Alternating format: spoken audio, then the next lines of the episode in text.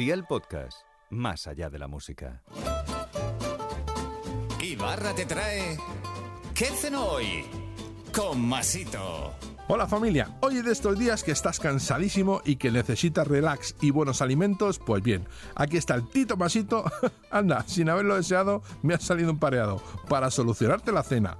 Vamos a cenar rico y vamos a cenar rápido. Vea por la libreta y toma nota de los ingredientes que te doy la receta para 4 personas. 250 gramos de gulas, 12 langostinos, 2 dientes de ajo, una cayena, sal, mayonesa de ajo y aceite de oliva virgen extra.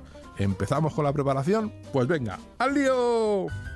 Pela los langostinos, quítales el intestino con un palillo o no, que toda la vida nos los hemos comido y ahora nos hemos vuelto muy finolis con los intestinos.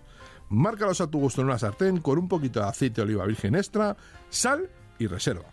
Lamina los ajos y añádelos a la misma sartén junto con la cayena. Cuando veas que se donan, pon las gulas y saltéalas. Apaga el fuego y deja templar unos minutos. En una hoja de cogollo de lechuga pon primero la mayonesa, luego las gulas y los langostinos. Y ya solo te queda disfrutar de esta rica y rápida receta. Consejo, ten cuidado siempre que frías el ajo, si lo dejas hacerse mucho puede llegar a amargar y con ello chafarte la cena.